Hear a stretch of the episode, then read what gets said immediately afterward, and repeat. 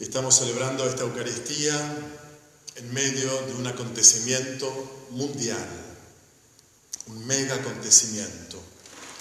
Todos sabemos bien que cuando nos toca protagonizar un acontecimiento importante, se producen en nuestra vida algo así como dos demoras o retrasos. La primera demora cuando nos toca protagonizar un acontecimiento importante es la percepción de lo que está aconteciendo. Siempre hay un cierto delay, una cierta demora en darnos cuenta de lo que está ocurriendo. Veraneantes en una playa en el sudeste asiático ven que se mueve un poquito el agua, pero siguen nadando y no se dan cuenta que eso era el preanuncio de un tsunami que venía encima. Y cuando se dieron cuenta ya era tarde y los llevó puestos. O al principio de la década del 30, con el surgimiento del Tercer Reich, Europa no se dio cuenta de lo que estaba aconteciendo. Año tras año, la dictadura nazi de Hitler estaba tomando el poder en toda Europa. Cuando se dieron cuenta ya era tarde. Y la devastación de la Segunda Guerra Mundial y toda la hambruna posterior a la Segunda Guerra, la recuperación de Europa, que duró años, probablemente hasta principios del 60, dio cuenta de la tragedia por no haber percibido lo que estaba aconteciendo. En otro, en otro ámbito, a otra escala, en la Argentina, cuando en la década del 70 empezaron a desaparecer algunas personas, algunos conocidos, algunos amigos, ¿qué pasa que desaparecen estas personas? Hasta que tiempo después nos dimos cuenta que eran miles los desaparecidos y la tragedia, la violación de los derechos humanos había sido devastadora. Y en el ámbito más doméstico, a lo mejor una familia donde no reina la comunicación, la intimidad, el encuentro, sino el aislamiento, cada uno en la suya. Uno de los hijos, un joven, un adolescente, se aísla, no habla con nadie y cuando interviene lo hace agresivamente. Y todos dicen, bueno, lo que pasa, que es adolescente, son todos iguales, hasta que se dan cuenta, bastante tiempo después, que ese hijo tenía una severa adicción a sustancias tóxicas y el daño para él y la recuperación de él y de su familia demoró meses y hasta años. Algo así ocurrió entonces y está ocurriendo con el coronavirus. Cuando los chinos se dieron cuenta de lo que estaba ocurriendo ya era tarde. El virus estaba esparcido por Asia y después a Europa y después al norte de América y después a Sudamérica y ahora es una pandemia mundial. Y entonces el primer, eh, lo primero que ocurre entonces con estos acontecimientos es nuestro retraso, nuestra demora en darnos cuenta de lo que está ocurriendo. Y esto siempre tiene consecuencias. Esto le ocurrió al profeta Ezequiel, un sacerdote del templo de Jerusalén que muy joven fue deportado con gran parte de la población judía de Jerusalén a Babilonia por Nabucodonosor. Y en Babilonia, mientras la mayoría de los judíos decía, bueno, esto no es para tanto, ya va a pasar, vamos a volver a nuestra tierra, vas a ver que esta, esta movida política se acaba enseguida, mientras ese optimismo reinaba, minimizando el destierro, en algún punto con ese mecanismo de negación que fui describiendo en los ejemplos que les di, mientras tanto el profeta decía, todavía no se vino lo peor, lo peor está por venir. Y lo peor que está por venir es la destrucción de la ciudad, de Jerusalén, y la destrucción del templo. Y esta amenaza o esta profecía este, trágica de Ezequiel era inaudita, increíble para los judíos, porque destruida la ciudad y destruido el templo, desaparecía lo que los judíos llaman la Shekinah, la presencia de Dios, se esfumaba, ya no estaba más. Pues bien, esto ocurrió años después, eh, destruyen el templo y destruyen la ciudad. A partir de ese momento, el profeta cambia su predicación. Deja de ser el, el hombre eh, trágico en sus anuncios para convertirse en el hombre de la esperanza. Y la esperanza está eh, narrada en la lectura primera que escuchamos en esta misa. Así habla el Señor, yo voy a abrir las tumbas de ustedes y los voy a sacar de esas tumbas. Y cuando los haga salir de sus tumbas, pueblo mío, y los traiga a la tierra de Israel, sabrán que yo soy el Señor, que lo digo y lo hago. Y entonces, cuando murió el optimismo superficial de los judíos, cuando durante la primera etapa todos creían que se iba a solucionar, lo peor aconteció. Y una vez que se enterró ese optimismo y el pueblo estaba devastado, desilusionado, escandalizado, desanimado, comienza la prédica de la esperanza del profeta Ezequiel. Y esto nos dice entonces que cuando muere el optimismo, resucita como esperanza. ¿Y qué es la esperanza? No que las cosas no van a pasar, no va a acontecer. Por supuesto que en el destierro en Babilonia aconteció la destrucción de la ciudad. Por supuesto que las amenazas de muerte del coronavirus están aconteciendo. El Papa Francisco, en su documento sobre eh, la naturaleza y el cosmos, Laudato Si, eh, profiere eh, graves denuncias contra el maltrato del planeta y de la naturaleza y llama a la desertificación de todos los bosques una enfermedad y pone la responsabilidad de la desertificación y de la enfermedad del planeta en los hombres, en los gobiernos, en los estados, en unión con los grandes grupos multinacionales, con los grandes intereses económicos, y enfermando a la naturaleza. Ahora es la naturaleza la que nos enferma a nosotros. Y no escuchamos, así como los judíos en Babilonia, las amenazas proféticas de Ezequiel, nosotros no escuchamos las enseñanzas sobre el cambio climático, no solamente del Papa Francisco, también de un montón de otros profetas a favor de la vida, de la naturaleza, no sean escuchadas y acontece lo que acontece. Y entonces el mecanismo de negación de lo que está ocurriendo no sirve. El segundo retraso o demora que se produce cuando nos ocurre algo importante, además de, ese, de esa retraso en la percepción de lo que ocurre, de la, escala de lo que está ocurriendo, el segundo retraso se da en el poder descubrir qué significa el acontecimiento. Es la interpretación del acontecimiento. Mientras nos ocurren cosas importantes, no podemos pensar qué significa eso para mí. Hace falta meses y a veces años para caer en la cuenta, si reflexionamos, qué significó ese acontecimiento en mi vida.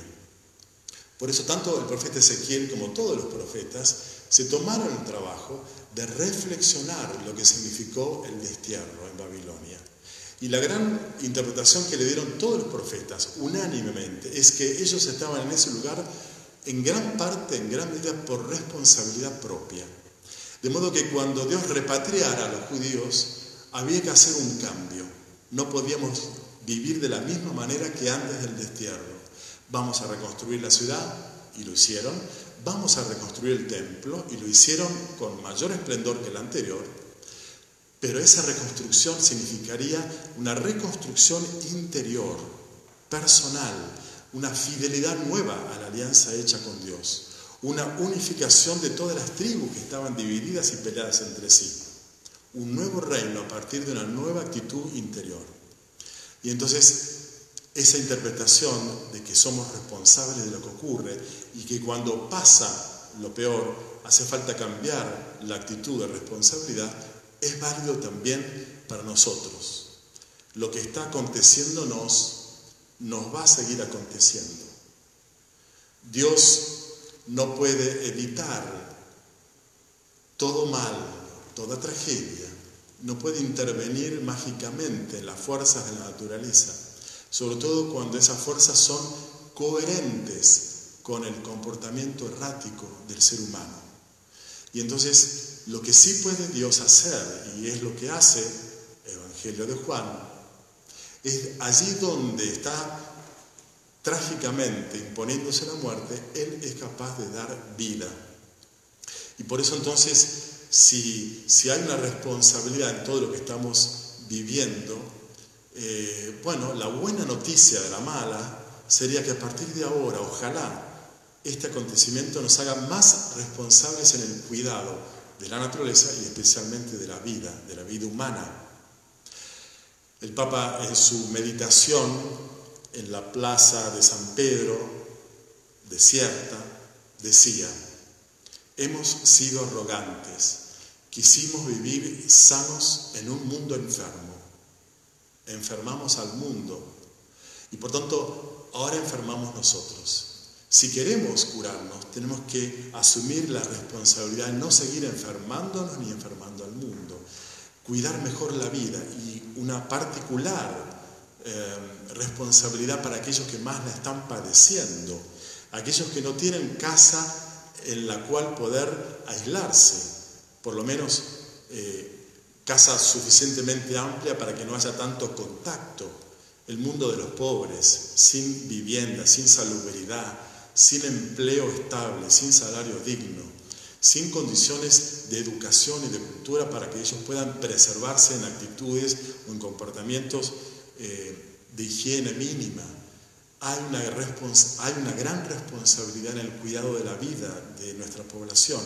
El tercio de la población está en esta condición. Qué bueno sería que toda esta nueva responsabilidad que el gobierno y los ciudadanos estamos intentando estrenar, de, cuidarnos a nosotros y entre nosotros.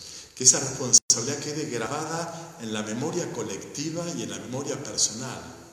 Qué bueno sería que así como Europa aprendió de, eh, después de la Segunda Guerra Mundial y ahora Europa desde hace años es un, es un paradigma de democracia, fíjese lo que es Alemania hoy, el gran aprendizaje y nosotros los argentinos, después de aquella devastación de los derechos humanos, hemos aprendido a respetar y hacer respetar esos derechos humanos. Qué bueno sería que cualquier familia que atraviesa una crisis en la pareja como matrimonio o relación con los hijos, de esas, de esas crisis viviera aprendizajes, una nueva responsabilidad, sin culpabilizaciones, con responsabilidad. Si hemos vivido mal y estamos mal, hay algo que podemos hacer para estar bien. Esto es hacerse responsable. Por eso es que en el Evangelio de hoy Jesús revive a su amigo el muerto, Lázaro. Es un signo, una señal. Es el último de los siete signos en el Evangelio de Juan. Un signo siempre remite a un significado. Jesús hace este milagro de revivirlo a su amigo Lázaro como un signo. Lo más importante no es solo que él reviva, sino que ese signo es que la muerte es inevitable. Jesús va al cuarto día. Para los judíos, en la mentalidad judía de aquella época, hasta el tercer día el alma permanecía en el sepulcro con el cuerpo inerte. Al cuarto día partía al cielo con Dios. Quiere decir que cuando Jesús va a la tumba de Lázaro, Lázaro está definitivamente muerto.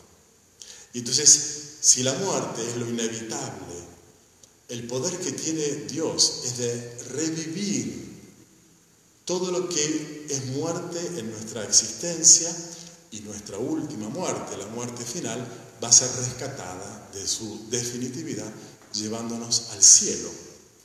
El signo es que Jesús es el Señor de la vida. En este diálogo tan lindo que tiene con Marta, le dice a Marta, si crees, verás la gloria de Dios. En el Evangelio de Juan hay que creer para ver. Por eso le dice, si crees, verás la gloria de Dios. Los judíos querían ver signos para creer. Jesús nunca hace un signo para que vieran y crean. No, no. Si creemos, veremos. Y este es el tiempo de la fe. El Señor de la vida va a rescatarnos de esta experiencia de muerte. No a evitarla, va a hacernos transitar este dolor, esta eh, angustia, para rescatarnos a una experiencia futura, ojalá personal, familiar y colectiva más vivificante. Lo inevitable va a acontecer, se calculan entre 100.000 y 200.000 los muertos que va a haber en Estados Unidos, van a ser muchos, lamentablemente, los muertos en nuestra patria. No tendría que ser eh, en vano todo esto. Tendríamos que interpretar esta tragedia como una oportunidad de conversión. Toda pequeña o gran tragedia, personal, familiar, vincular, colectiva, es una oportunidad para una conversión. Este es el significado del signo. Si creen, vivirán. Termina así el Evangelio de Juan y termino yo con mis palabras también. Jesús hizo muchos signos que no están narrados en este libro, pero los que están narrados se cuentan para que ustedes crean que Jesús es el Hijo de Dios y creyendo tengan vida en su nombre.